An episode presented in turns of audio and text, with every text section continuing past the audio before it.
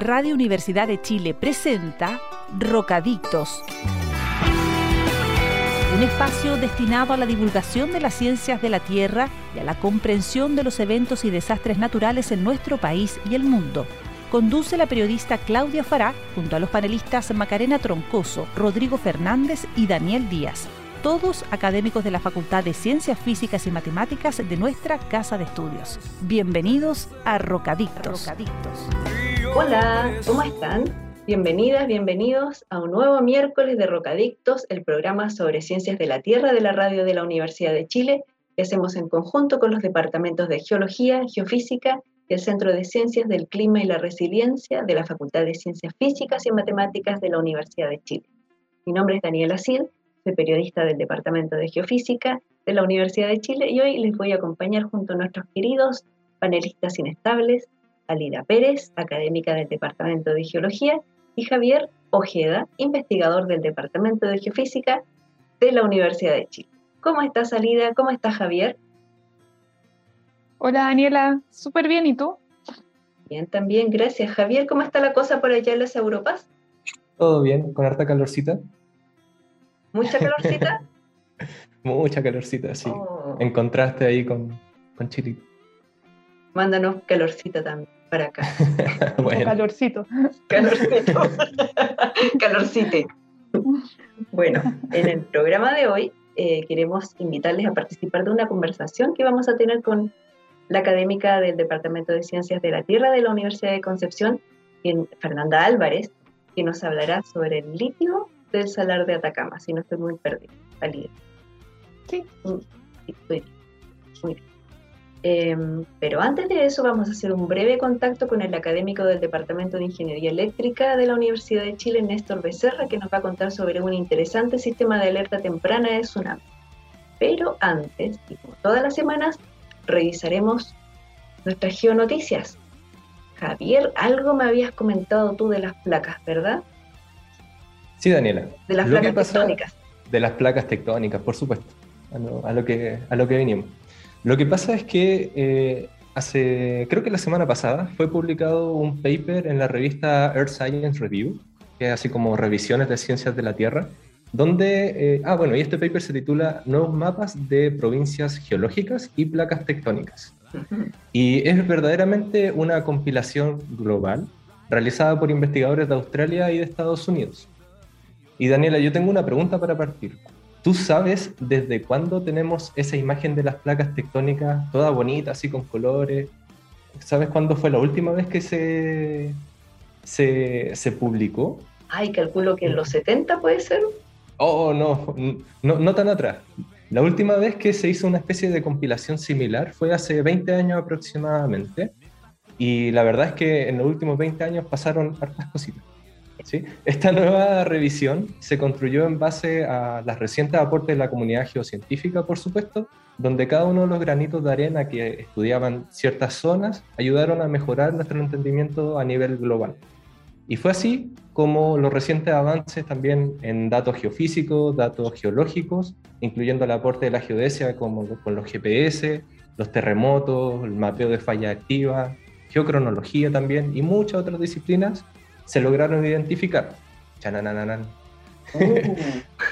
16 uh. grandes placas tectónicas, lo cual no es nada nuevo, la verdad es que es lo mismo que son Las mismas placas. Sí, son las mismas placas. En realidad no se identificó ninguna nueva placa. Como típicamente la placa de Nazca, la, placa sudamericana, que siempre escuchamos cada vez que ocurre un terremoto, cualquier proceso en Chile. Eh, pero sí, lo interesante es que en, este, en esta revisión establecen 54 microplacas que son ah. plaquitas, son plaquitas más pequeñas y generalmente ayudan a acomodar la deformación. Algún ejemplo de esto es la microplaca de Juan Fernández y otra microplaca que, está, que se llama eh, microplaca de Pascua, que están en medio del Océano Pacífico, muy cercano, en realidad no sé si muy cercano, son casi 300 kilómetros de distancia de, la, de Rapa Nui. Entonces, está bien, bien lejos de nosotros acá en Chile continental. Y además, y además se identificaron 73 zonas de deformación gracias a GPS. que permiten ver cómo estas placas y microplacas están controlando de, cierta manera la deformación interna eh, en estas regiones. Entonces, solo por ir dando unos pocos datos rosa, estas microplacas y zonas de deformación son tan pequeñas en comparación a estas grandes placas que representan solo un 16% de la superficie terrestre. Así de pequeño. Uh. Alida, ¿tú tenías una pregunta? Eh, sí, o sea, tenía una pregunta. Eh, ¿cuál es, si podría explicarle al auditorio la diferencia entre una microplaca y una placa? Eh, el tamaño. El tamaño tiene un, Sí, tiene un, un significado en cuanto al área, a la superficie. Y comparativamente la microplaca es muy, muy, muy pequeña. Ya dijimos que sumando las microplacas y las zonas de deformación solamente establecen un 15% máximo de la superficie terrestre estas 54 nuevas microplacas.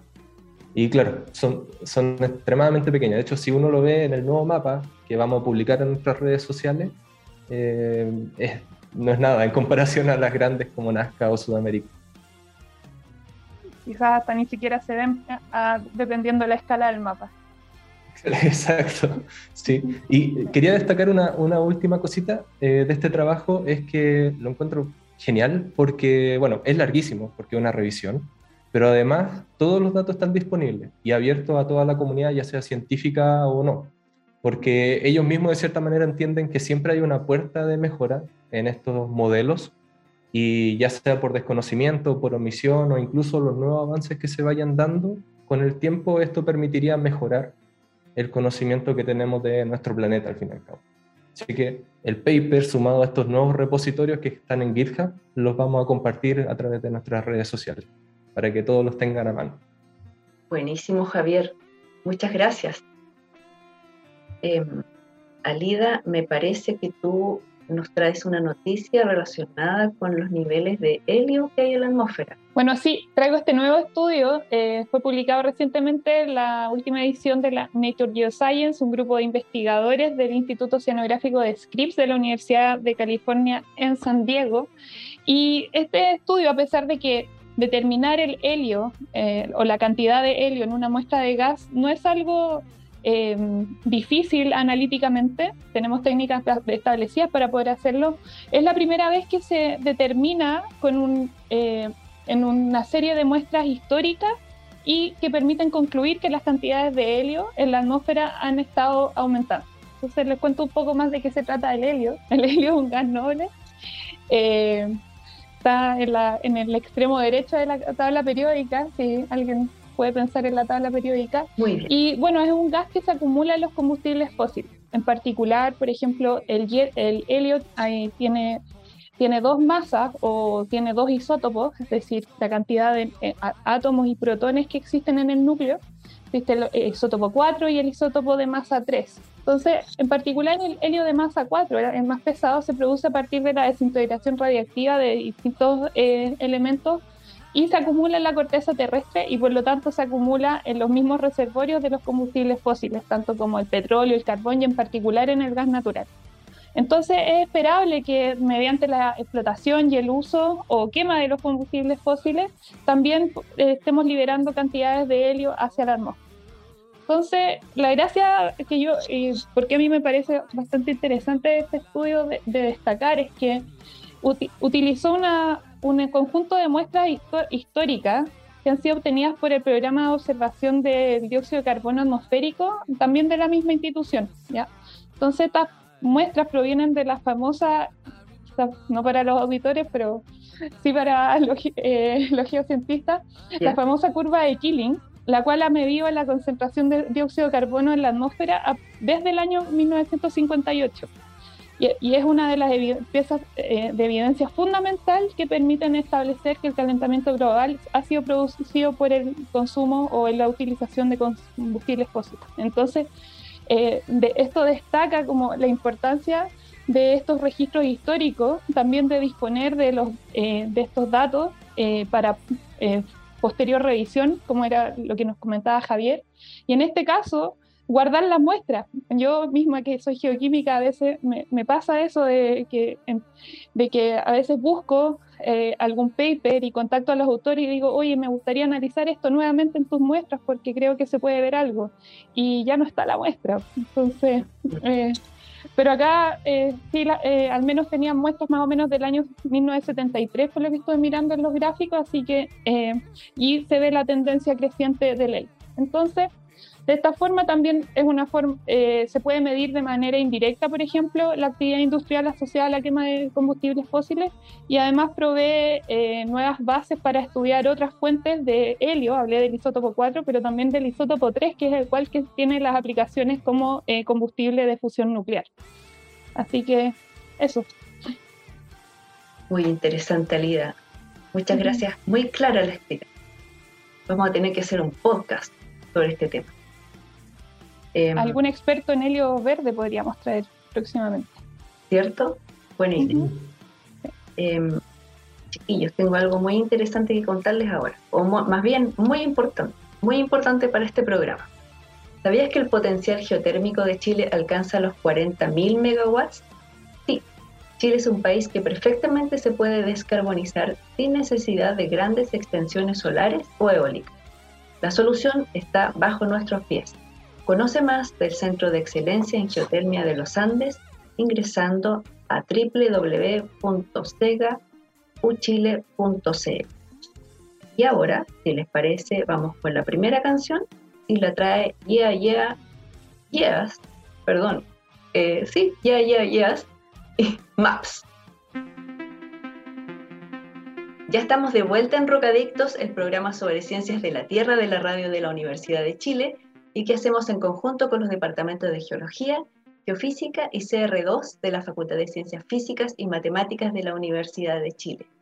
Queremos saludar con mucho cariño a todas las personas que nos están escuchando en Valparaíso, en Radio Placeres 87.7 FM los días domingos, en Talcahuano, en Radio Talcahuano, en el 103.7 FM en directo, y por supuesto a todas las auditoras y auditores de la radio de la Universidad de Chile que nos escuchan hoy miércoles en el 102.5 FM y también en radio.uchile.cl. Está con nosotros Néstor Becerra, académico del Departamento de Ingeniería Eléctrica de la Universidad de Chile e investigador responsable de un nuevo sistema desarrollado con inteligencia artificial para alertas tempranas de tsunami. Bienvenido, Néstor, y muchas gracias por aceptar nuestra invitación a Rocadictos. Buenos días, Daniela. Buenos días, Javier, y a todos los que nos siguen. Muchas gracias por la invitación. Gracias a usted, profesor. Em, a ver, em, para empezar, em, mencioné algo de las alertas tempranas. Entonces, quisiera preguntarle en primer lugar, ¿qué se entiende por qué es una alerta temprana? Ya, mira, básicamente la idea es explicar un poco cómo funciona el sistema de, de alerta tsunami. Entonces, cuando ocurre un terremoto, ya eh, la ONEMI, según el protocolo que existe entre la ONEMI, el Centro Sismológico y el CHO, el Centro Sismológico tiene cinco minutos para dar una primera estimación de la magnitud y epicentro de un terremoto. Eh, los, los, oyentes se preguntarán por qué cinco minutos.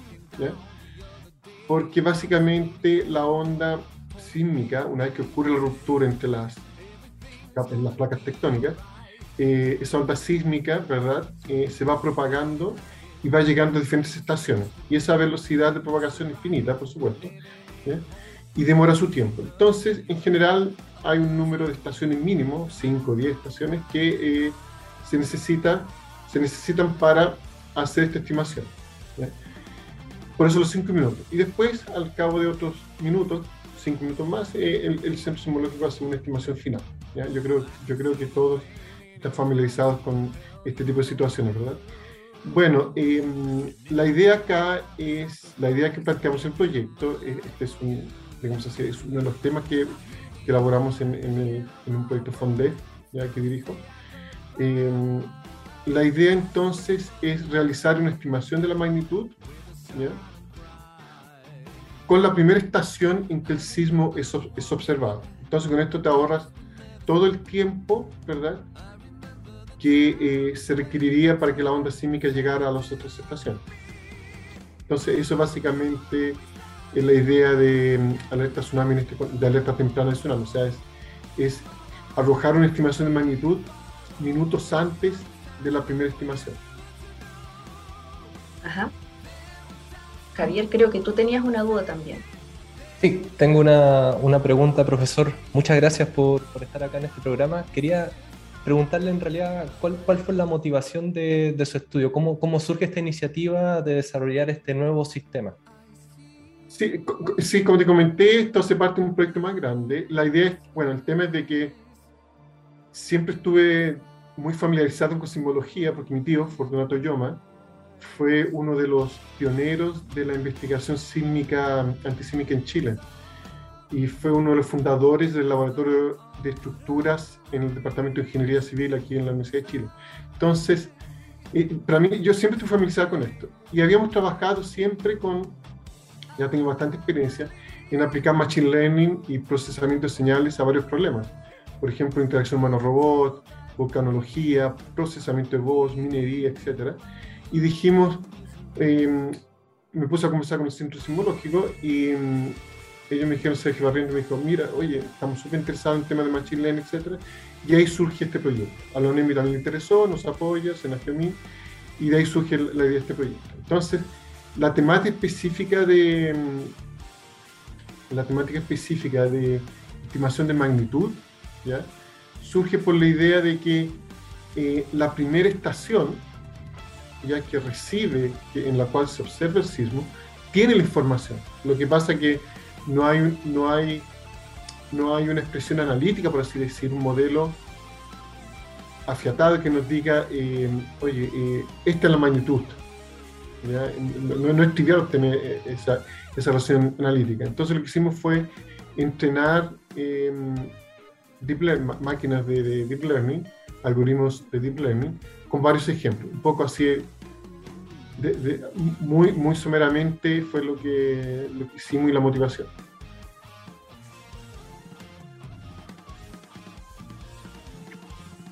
Alida, eh, creo que tú tenías otra duda por la metodología, me parece. Mm, está silenciada. Eh, eh, bueno, sí, la pregunta es, es eh, cómo funciona este sistema de grandes rasgos y cómo es la, metodología que se aplica para, el desarrollo de, alerta temprana. Hola Lida, sí, lo que, te, lo que te comenté, ¿no? O sea, al principio es de que em, básicamente hay dos ondas muy importantes, ¿verdad? En la onda sísmica, que son la onda P y la onda S, ¿cierto? Entonces, em, la información está en la onda, eh, tanto la distancia, ¿verdad? Y la magnitud, la energía de la señal, ¿verdad? Es información de la magnitud del, evento. Entonces, la información está en la forma de onda. La metodología en particular, lo que hicimos, em, eso está en el paper que acabaron de aceptar en, un journal de bastante reputación, eh, Geoscience Remote Sensing Letters, que debiera salir luego, que ya está en, creo que ya está publicado en, electrónicamente. Eh, la idea fue, bueno, elegimos 10 centrales, el centro simulógico eligió, eh, perdón, 10 estaciones en donde la relación señal-ruido fuera favorable, fuera elevada. Y en esas estaciones lo que hicimos fue eh, observar sismos de una base de datos. O sea, bajamos una base de datos, elegimos los sismos, ¿verdad? Y esos sismos están, se distribuyeron en magnitudes entre 1,8 y 8,3. Entonces, em, esa base de datos se, dividió en entrenamiento, validación y test.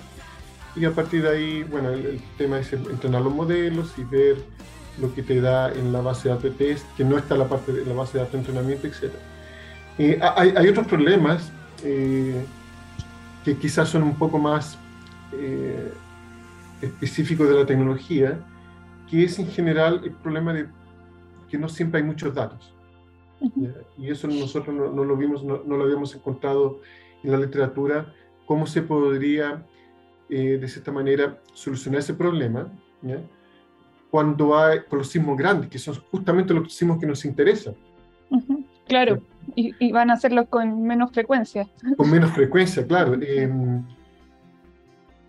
por la ley de Gutenberg-Richter em, hay mucho menos sismos de magnitud elevada que los sismos de magnitud baja. Y son esos símbolos los que nos interesan. Entonces, eh, ahí lo, que hicimos un poco fue ir contra la corriente, ¿verdad? Eh, en, vez de esperar decenas de años para tener más sismos, ¿cierto? De, de, magnitud grande, lo que no era viable, lo que hicimos fue em, cuestionar el principio básico de Machine Learning, que es una corriente muy grande, de que en, el, en el sentido de que solo se, solo se necesitan datos. Y con datos se soluciona todo. Y nosotros dijimos, oye, no, o sea, en el fondo, em, la idea es de que nosotros entreguemos a los algoritmos de Machine Learning datos, que, el parámetros que nosotros llamamos de, se llaman de engineered features, o parámetros diseñados. ¿ya? Y esos parámetros, ¿verdad?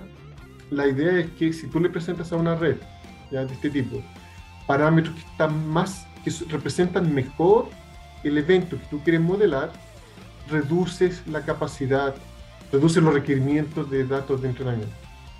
Claro, o sea, ahí, yo hice muy, me fui muy a lo técnico, pero bueno. Eh. Pero no, sí, pero se entiende como que hay, hay quizás más características sobre esos eventos que nos interesan y al final no necesitamos tantos para caracterizarlos, sino que necesitamos conocerlos conocer más características de ellos, algo así. Claro, eh, existe el concepto de raw data. Creo que raw data son datos crudos. Entonces, hay muchos trabajos que lo que hacen es toman la señal entera y se la muestran, se la presentan a, los algoritmos de deep learning. Así, la señal tal cual. Claro, y, nuestra tesis es de que no, mira, que en, general, si yo tomo estos datos, entre comillas, crudos, ¿verdad? Y los represento de una manera más compacta, que ya tiene su beneficio, y que mejor representa lo que yo quiero modelar, se reducen los requerimientos de datos de entrenamiento. Interesante, profesor. ¿Y hay alguna posibilidad de que este sistema pueda ser implementado, eh, por ejemplo, en nuestro país? Este, este, prototipo que hay actualmente? Sí, lo que queremos hacer ahora en la suerte marcha blanca es, es ir probando, bueno, esto está publicado, entonces es ir, eh, es ir probando con más señales, con más terremotos, usar más estaciones, expandirlo a la región sur también, ¿verdad? Y más adelante eh, tomar la decisión o mostrarse, mostrarle esto al centro simológico y a la UNAMI para que ellos tomen la decisión si lo quieren em, incluir en, la operación diaria o no. Muy interesante, profesor. Eh, Javier, Alida, no sé si tienen alguna otra duda. Creo que había quedado algo pendiente y era pensar en qué, diferencias o qué similitudes tiene este sistema de alerta temprana con respecto a otros que están implementados en otras partes del mundo. Cierto.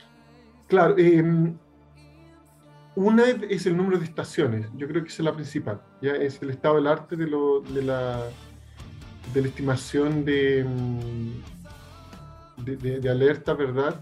Eh, se basa básicamente en el principio de que el sismo debe ser recibido en varias estaciones. eso, eso es, hace parte del estado del arte de, de, la, de los centros sismológicos en el mundo. Y lo otro, en lo que comenté, es justamente la preocupación con los sismos grandes. O sea, básicamente representar la señal para usar la menor cantidad de datos posible en entrenamiento para enfocar en los sismos grandes, que son justamente lo que tienen lo que para nosotros nos dan, dan el riesgo de, tsunami. tengo una, última pregunta. Vamos. lo siento, lo siento, Daniel. Lo que pasa es que nosotros con nuestros terremotos y nuestra historia chilena siempre sucede la clásica ley de Murphy. Y la ley de Murphy dice que ocurre el gran terremoto en lugares donde no estamos bien instrumentados. Por ejemplo, Maule no ocurrió en una zona bien instrumentada. Y Yapel tampoco, si uno ve los mapas en la zona de Coquimbo, hay poquitas estaciones. Y bueno, sabemos que hay gaps sísmicos, se habla de Taltal, se habla de Valparaíso. Valparaíso quizás tenemos una buena zona, pero Taltal no. Mi pregunta va hacia cómo em, este, este entrenamiento que, que, está dando esta metodología para alerta temprana se, se puede mejorar teniendo una mejor red de estaciones. Sí, a ver, em, claro, la, pregunta del punto de vista, no de geofísica, pero del punto de vista de señales, ¿verdad? Es de que necesitamos más que, según este algoritmo que desarrollamos, ¿verdad? Este sistema, más que tener muchas estaciones, es tener estaciones con una, una relación señal-ruido buena, o sea, que, la, que, no, sea, ah, que no sea muy ruidosa, un poco. El Centro Simbológico, la Red Simbológica Nacional, si no me equivoco, estamos hablando de 100 estaciones a lo largo de todo el territorio. Y eso tenemos 4.000 kilómetros, ¿verdad? Más o menos de costa, ¿verdad? Dividido por 100 te da, una estación a cada 40 kilómetros. Eso, desde el punto de vista de señales, yo no, soy geofísico, ¿ya? desde el punto de vista del procesamiento de señales, pareciera ser una red suficientemente densa. Nosotros hicimos los, resultados que nosotros publicamos son con 10 estaciones en la región centro-norte. Estamos hablando de la región central, Santiago, el país, hasta Arica. Ahí tenemos unos 2.000 kilómetros. O sea, estos resultados fue con una estación a cada 200 kilómetros. Entonces, eh, yo no soy, como dije, no soy jefe desde el punto de vista de Machine Learning, procesamiento de señales, pareciera ser que la densidad es suficiente. Entonces, eh, habría que evaluar la, mm, la relación señal-ruido, o sea, qué, tan, la calidad, por así decir, de la señal que estas estaciones arrojan. Bien importante ahí cómo queda instalada la estación entonces. Claro, ahí ya como el hardware, cómo está instalado, ¿verdad? Eh, los ruidos, cómo mitigar los ruidos del viento, eh, si está cerca de una carretera, claro, ahí se escapa un poco lo que nosotros hacemos, pero desde el punto de vista de la densidad de, este algoritmo en particular, eh, la sensación que tengo es de que la, eh, la red simológica nacional es suficientemente densa. Gracias, profesor. Buenísimo. Bueno, Néstor, le agradezco mucho por habernos venido a contar sobre esta innovación y sin duda va a ayudarnos a mejorar nuestra capacidad para reaccionar ante desastres naturales. Así es que em, cualquier eh, avance que tenga, cuéntenos nomás y, o sea, quiero decir, sí, cuéntenos y lo invitamos nuevamente para seguir eh, conociendo sobre este proyecto. Muchas gracias Daniela, muchas gracias Javier. Les voy a tomar la palabra, o sea, tenemos estas cosas que estamos desarrollando y se las voy a comentar. Súper. Muchas gracias Néstor. Ahora, si les parece, vamos con la publicidad de la radio y en unos minutos volvemos con más Rocadictos.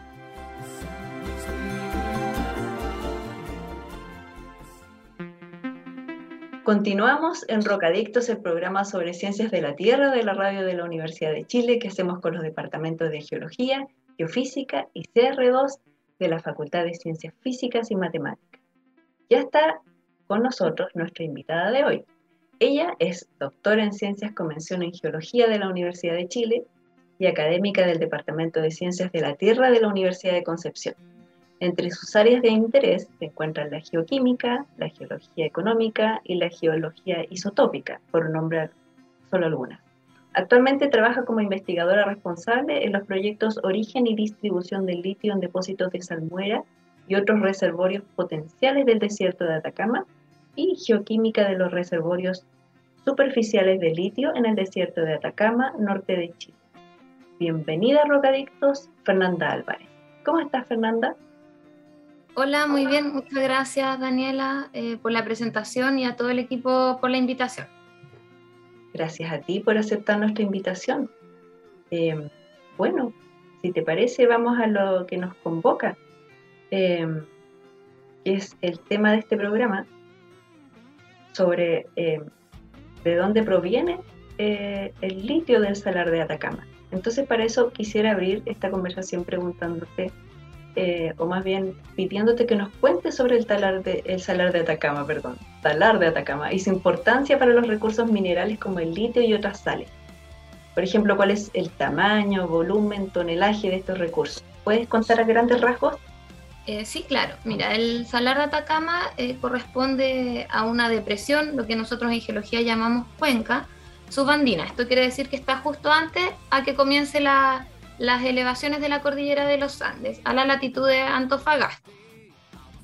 eh, y está limitado por la cordillera de los Andes hacia el este y por la precordillera, o la zona que se conoce como cordillera de Domeico, al oeste. Entonces queda esta, esta depresión y lo cual es muy útil para que acumule distintos elementos. Eh, históricamente el Salar de Atacama ha tenido mucha importancia eh, para las comunidades indígenas de la zona y en los últimos años también ha tomado bastante relevancia para el desarrollo económico del país, especialmente para la minería, por la extracción de potasio y litio. Eh, Chile, eh, precisamente por el Salar de Atacama, eh, según la OSGS del 2022, el reporte que hace anual de litio, es el segundo país con mayor producción mundial después de Australia y tiene las mayores reservas a nivel mundial, que alcanzan perdón, cerca del 40% de nivel mundial, seguido por Australia, que es un 25%. O sea, entre eh, los dos países tienen las mayores reservas. Reconozcamos sí que reserva es lo que está estudiado y se tiene conocimiento, porque por ejemplo eh, Bolivia se piensa que tiene grandes recursos, sin embargo las reservas no están totalmente estudiadas. Eso a grandes rasgos. Súper. Fernanda, tenía una, una pregunta, parece que somos dichosos en litio. Pero, ¿cuáles son las distintas hipótesis sobre su origen y el enriquecimiento de estas sales como el litio? Ya, eh, bueno, en primer lugar mencionar que el litio, más que concentrarse en sales, se concentra en aguas muy profundas, muy concentradas, que se llaman salmueras. Eh, algunas personas llaman salmuera como un término diferente a agua o a fluido, pero básicamente son aguas muy densas por la gran concentración de distintos elementos que tiene. Las hipótesis del origen del litio en el salar de Atacama em, más o menos datan del año 90, donde se empezaron a hacer los primeros trabajos, pero con metodologías em, que no, no, eran tan útiles en ese entonces o tan detallistas para poder eh, abarcar bien estos procesos.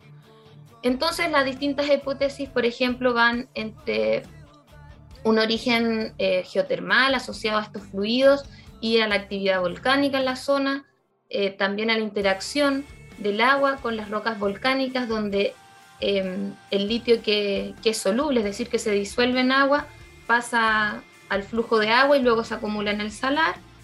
Y después eh, hay otras hipótesis, por ejemplo, que hay arcillas, es decir, minerales muy pequeños que contienen grandes concentraciones de litio y que de ahí provendría. Eh, o también de las sales que están en la cordillera de los Andes. Eh, es decir, se abarcan muchas hipótesis. Eh, oye, Fernanda, la ¿Me escucho? Sí. no, la pregunta es, porque, claro, hablaste de que había, quizás las primeras hipótesis no utilizaron quizás las mejores metodologías para poder determinar el, origen de estos elementos que están altamente concentrados en el salar. Entonces, eh, mi pregunta es, ¿qué, metodologías se han, utilizado y qué metodologías se utilizan eh, al día de hoy o que quizás son más modernas para poder entender el, origen de, todos estos elementos que están concentrados en el salar de Atacama, en particular el litio? Estos procesos que yo acabo de nombrar no son solamente para el salar de Atacama, es decir, son bastante transversales a los diferentes salares que hay en la zona norte o en el triángulo de litio que se conoce entre Bolivia, Chile y Argentina. Eh, las metodologías, claro, en un principio se basaban en metodologías químicas, por ejemplo, de concentraciones en distintos tipos eh, de materiales, eh, y hoy en día siguen estas metodologías químicas, pero más en detalle estudiando eh, isótopos que son eh, trazadores, es decir, nos, sirven para ir reconstruyendo el camino eh, de los elementos, cómo han llegado al estado actual. Y también existen otro tipo de metodologías, por ejemplo, el modelamiento matemático o, mm, o, modelos más acabados que sirven también para, para delimitar áreas, ver proveniencia y, hacer un balance en el fondo de cómo llegamos hoy en día a tener estas concentraciones tan anómalas. Perfecto. Oye, y lo, bueno, últimamente sabemos que publicaste un estudio sobre estos procesos hidrogeoquímicos asociados a, los elementos del salar de Atacama y como parte de los resultados de tu proyecto decir que, que estás terminando. Entonces, Eh, quizás si nos podrías contar antes de hablar de los detalles del estudio, eh, en qué consiste eh, la investigación en hidrogeoquímica, dándonos un poco más detalle de, lo que nos estabas contando anteriormente y cuánto tiempo ya trabajando en el Salar de Atacama, cuánto te ha costado llegar a, esta investigación. Ya, oh, esta investigación es el fruto de un trabajo bastante largo. empezamos a trabajar con el tema del litio en el Salar Atacama a finales o comienzos, eh, mejor dicho, del año 2017, donde en enero fue el primer eh, terreno, eh, con un equipo de trabajo que ha ido evolucionando, por ejemplo, hay memoristas que se han titulado y todo, pero hoy en día llegamos a este trabajo con el apoyo de la doctora Godfrey de la Universidad de Rutgers, em, el doctor Daniel Tardani, que creo que estuvo la semana pasada en su programa de la Universidad de O'Higgins, em, y dos estudiantes de, de la UDEC, de donde estoy yo.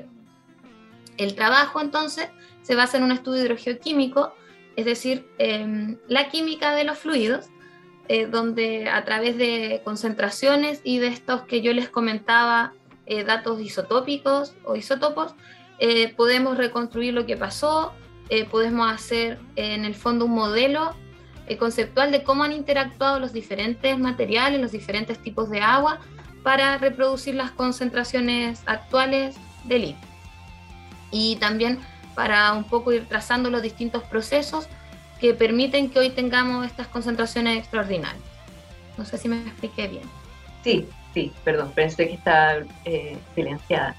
Em, esto último que hablaba sobre el agua, eh, ¿cuál es la em, interacción entre las aguas subterráneas y, y los elementos eh, que están ahí? ¿Hay alguna em, eh, relación causa y efecto entre las aguas y el litio que está en el salar de Atacama? Eh, sí, bueno, eso es uno de los principales resultados a los que hemos llegado nosotros y diferentes autores en la zona, no solo nosotras. Eh, pero el flujo de agua subterránea resulta fundamental porque acá en la zona donde estamos, bajo los 4.000 metros sobre el nivel del mar, no se registran grandes precipitaciones, ¿cierto? Estamos en una, la zona más árida del mundo. Por lo tanto, eh, la recarga de agua ocurre en la alta cordillera y después todo el flujo eh, desde los 4.000 metros sobre el nivel del mar hasta el salar de Atacama ocurre eh, como agua subterránea. Entonces esta agua subterránea en el fondo, la que se va enriqueciendo en litio y otros elementos que va extrayendo de las rocas que están en la cordillera y para esto eh, eh, resulta fundamental el gradiente hidráulico que hay, es decir, la diferencia de altura entre la cordillera y el salar. Y que esto es una particularidad para el salar Atacama, porque la mayoría de los otros salares ya está en la cordillera a alturas más elevadas. En cambio, el salar de Atacama, si bien está a una altura considerable, 2.000 metros sobre el nivel del mar, 2.500, eh, igual existe este, esta gran diferencia que ayuda a que sea mucho más eficiente este proceso de extracción de los elementos por el flujo de agua subterránea. Súper interesante lo que nos estás contando. Eh, pero vamos a hacer una pequeña pausa y después te vamos a pedir que nos sigas contando sobre tu trabajo, o más bien sobre este tema. Vamos a ir con una canción que la trae The Who y se llama Water. Volvemos con nuestro cuarto y último bloque de Rocadictos junto a nuestra invitada Fernanda Álvarez Amado, con quien estamos hablando sobre la riqueza del litio, perdón, el, origen del litio en el norte de Chile. Y Alida, tú me habías comentado que tenías una duda sobre las metodologías, ¿verdad? Eh, sí, en verdad quería preguntarle a Fernanda, porque hablaba de que utilizaba metodologías quizás más antiguas, metodologías nuevamente más modernas, eh, que en particular a mí me interesan harto porque son las metodologías que se utilizan al día de hoy en geoquímica. Entonces, si nos pudiera explicar qué, qué método, método geoquímico utiliza, cómo, cómo, se hace un estudio geoquímico eh, para determinar el, el, origen del litio y de las otras sales que están disponibles en el salar de Atacama. Mm. Mira, eh, bueno, en primer lugar, lo que se necesita es el laboratorio natural donde se va a ir a estudiar esto. Y en este caso de Chile, en, el norte. Y lo fundamental en un comienzo es eh, tomar una buena muestra que sea representativa de lo que estamos estudiando. Asumiendo que esto es correcto, vienen los distintos análisis químicos, que es lo que Alida trabaja, yo también trabajo. Y existen análisis donde medimos, por ejemplo, en los fluidos la concentración total del elemento, que son los primeros análisis que yo mencionaba en el bloque anterior que se realizaron, es decir, las concentraciones, los contenidos de litio, eh, de boro, potasio, etc. Y están estos análisis más sofisticados que nosotros trabajamos, que son los sistemas isotópicos. En particular el litio eh, se trabaja con dos isótopos, esto quiere decir que es el mismo elemento químico, pero que tiene diferente masa, el litio 7 por un lado y el litio 6. Y esta diferencia de comportamiento entre, entre estos dos isótopos es la que nos permite ir trazando los procesos. Y no solo ocurre con el litio, ocurre también con otros elementos como por ejemplo el boro. Y estos análisis que son, como mencionaba, más sofisticados los hacemos en laboratorios internacionales eh, que se especializan en estos elementos. Y esto fue también una ayuda muy importante de la doctora Godfrey de la Universidad de Rutgers. Super Fernanda. Em, bueno, yo me, leí un poco el paper, no es, mi, no es, mi, área, pero fue bastante interesante. Y dentro de este trabajo que tú publicaste, concluyes que el litio y otras sales provienen desde las rocas y, bueno, se acumulan en las aguas del Salar de Atacama finalmente. Pero, ¿qué es lo que hace? Bueno, tú puedes corregirme si no es así, la verdad. que, eh, mi pregunta es, ¿qué es lo que hace que este proceso ocurra de manera excepcional aquí, en este lugar, con respecto a otras partes de Chile y el mundo que al comienzo no había comentado? Claro. Igual hay que reconocer, por ejemplo, que no hay nada nuevo en, bajo el sol en decir que la cobertura volcánica, es decir, estas rocas, es una de las principales fuentes de litio. Sin embargo, como Javier bien mencionaba, están las peculiaridades del salar de Atacama. Yo en el bloque anterior mencioné esta diferencia de altura, pero también existe otra particularidad que se da en esta zona, que es el gradiente geotermal, es decir, que estos fluidos no están a una temperatura común, por así decirlo, sino que están por sobre el promedio de las temperaturas eh, de flujos de aguas subterráneas que podemos encontrar en otras zonas. Y el aumento de temperatura hace que, el proceso de extracción de litio desde las rocas y de otros elementos sea, sea mucho más eficiente. Si esto lo sumamos a la diferencia de altura, eh, este flujo que, que, llega hacia el salar eh, como recarga, es decir, como aguas que normalmente serían más diluidas, ya viene enriquecido en litio. Y después por las condiciones únicas del salar, del clima, de la ubicación, eh, logramos concentrar aún más estos fluidos y preservarlos. Recordemos eh, que el salar de Atacama es un salar maduro, esto quiere decir que lleva bastante tiempo con altas tasas de evaporación y permite que estas salmueras, aguas ultra concentradas, alcancen estos niveles. Oye, Fernando, entonces, ahora que ya entendemos bien qué, son las particularidades del, del salar y, bueno, con estos nuevos datos que ustedes están aportando en este, en este estudio, eh, si nos pudieras contar así la conclusión, ahora podemos determinar cuál es el, origen del litio o por qué tenemos tanto litio en, el salar de Atacama. Sí, mira, eh, con respecto a por qué hay tanto litio, bueno, se da por esta conjunción de factores eh, precisos para el salar de Atacama, ¿ya? igual hay factores que todavía no están estudiados y que pretendemos hacerlo. Por ejemplo, saber cómo es la composición de las, de las diferentes inclusiones, es decir, fluidos que quedan atrapados en la roca, para ver si efectivamente fluidos volcánicos más profundos vienen ya enriquecidos en litio. Y em, nuestro principal eh, resultado o conclusión apunta a que los fluidos de recarga en el salar ya vienen preenriquecidos en litio o, con un enriquecimiento previo. Es decir, que hay estos procesos tan eficientes de, extracción de litio desde las rocas, pero otro, otro proceso es que hay fuga de estos salares o lagos salinos en la cordillera, ya es decir, alturas elevadas, que aportan eh, aguas concentradas al flujo subterráneo. Y es decir, por eso llegan fluidos eh, tan enriquecidos al, salar de Atacama. Entonces eso permite enriquecer el litio que vendría de las rocas volcánicas y de los otros elementos que vienen de los salarios de más, arriba. Claro, y el, el, tamaño del salar Atacama, que es un salar bastante grande comparado a los salares de la cordillera, también permite eh, ser un receptor de, de, esta recarga bastante más amplio. Por lo tanto, eh, ayuda a que, el, a que el flujo subterráneo y la gran cobertura de roca volcánica que hay, el gran volumen de roca, se pueda estar concentrando ahí. Eh, finalmente, Fernanda, porque ya se nos está acabando el tiempo, cuando hablas de estos procesos trato de imaginarme, obviamente son más largos que 100 años, ¿verdad? Eh, sí, hay eh, un estudio del 2018 que, que, estima los tiempos de acumulación y si bien, por ejemplo, para el sodio, el cloro son del orden de decenas de millones de años, para el litio, potasio un poco un poco menor, entre comillas, de las unidades de millones de años. Por ejemplo, para el litio es casi 2 millones de años el tiempo de acumulación para las concentraciones más altas que tenemos. Entonces, eh, estos procesos eh, no, no, son a escala humana, por así decirlo. Eh, ocurren en un tiempo mucho más extenso. Y ahí hay que tener harto, harto ojo y harto, harto cuidado en cómo va a ser el manejo de, de estos recursos. Súper.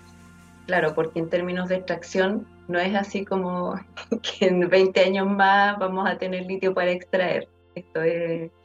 Claro, un recurso no renovable. No renovable a escala humana, precisamente, porque si estamos extrayendo a una velocidad, alguna tasa mayor de la que se está acumulando, eh, vamos a crear un déficit, ¿cierto?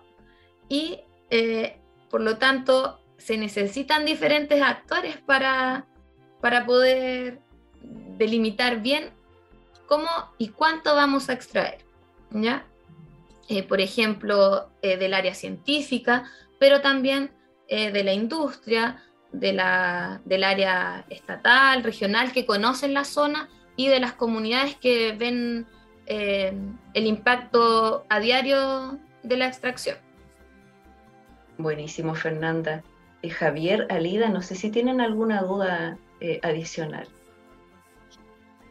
bueno, no, quizás eh, recordarle a, la, a, la, a, los auditores por qué es importante el litio, porque se habla, se habla del litio, pero quizás no, no saben cuál es el rol que puede jugar este elemento en, en el futuro. Ah, bueno, qué bueno que lo mencionas, Alida, porque, uh -huh. porque el litio eh, se ocupa principalmente para las baterías y para lo que está aumentando ahora su producción, que son eh, los autos eléctricos. ¿ya? Para eso está siendo eh, principalmente utilizado y ha aumentado la demanda por eso. Pero acá en Chile nosotros no, no tenemos un desarrollo tecnológico suficiente para construir estas baterías. Entonces lo que se hace, por ejemplo, en Sokimich, es concentrar el litio eh, a un 6%, es decir, bastante bajo, y después esto se, se, se procesa como carbonato de litio, no como litio propiamente tal. Entonces, como para un óptimo, desde mi punto de vista, para un óptimo eh, proceso de extracción y desarrollo, eh, deberíamos también incorporar el factor tecnológico y tratar de no solo eh, producir materias primas, sino que eh, avanzar un poco la elaboración de estas tecnologías. Y que son las tecnologías que nos van a permitir afrontar el cambio climático. Sí, también porque estamos en una zona súper vulnerable y eh, tampoco están los estudios hoy en día de cómo el cambio climático, el cambio global va a estar afectando estos, estos procesos, que se pueden ver acentuados eh, por estos factores. Por supuesto que sí. Eh, muchas gracias Fernanda por habernos acompañado, por habernos explicado de manera tan clara el origen del litio en el salar de Atacama y nos vamos rápidamente a nuestra sección de recomendaciones. Eh, Fernanda, creo que tú nos traías una recomendación relacionada con un laboratorio natural, me parece. Sí, así es. Eh, hace muy poquito se lanzó la página de Instagram del Laboratorio Natural Andes del Sur de Chile. Este es un proyecto en el que participan diferentes científicas y científicos eh, del país y que se enfoca en cómo la montaña de la zona volcánica sur es un laboratorio natural para eh, estudiar diferentes áreas de las ciencias de la Tierra y ciencias sociales también. Entonces les recomiendo visitar eh, el Instagram que se llama Andes del Sur Lab y también pronto se va a lanzar la página web de, este proyecto, ANID. Muchas gracias Fernanda. Javier. Sí, yo tengo una recomendación dirigida a estudiantes de la educación básica y media, porque ya están abiertas las postulaciones a los cursos de invierno de la EDB. Eh, es raro porque son los cursos de invierno de la Escuela de Verano de la Universidad de Chile. Y esta iniciativa está dirigida a estos estudiantes y muchas de las actividades van a ser semipresenciales, lo cual siempre es muy bueno. Eh, para mayor información e inscripciones, solo debe acceder al enlace que publicaremos en nuestras redes sociales. Bueno, y con esta recomendación de Javier, comenzamos a despedir el capítulo de hoy. Muchas gracias a todas, todos quienes nos acompañaron. Muchas gracias a Fernanda Álvarez Amado por habernos venido a hablar sobre nuestro tema principal. Y em, recuerden que pueden volver a escuchar este programa en la sección Vuelve a escuchar de la radio de la Universidad de Chile, que está en radio.uchile.cl. Muchas gracias a todos y todas por eh, habernos acompañado. Les enviamos un gran abrazo y nos vemos la semana que viene. Chao, chao. Chao. Chao, muchas gracias. Radio Universidad de Chile presentó Rocadictos espacio donde conversamos sobre terremotos, sequías, erupciones volcánicas, aluviones y todo lo que ocurre en torno a las ciencias de la Tierra en nuestro país y el mundo. Todo esto fue motivo de conversación en Rocadictos. Rocadictos. Nos reencontramos el próximo miércoles a las 16 horas en Radio Universidad de Chile.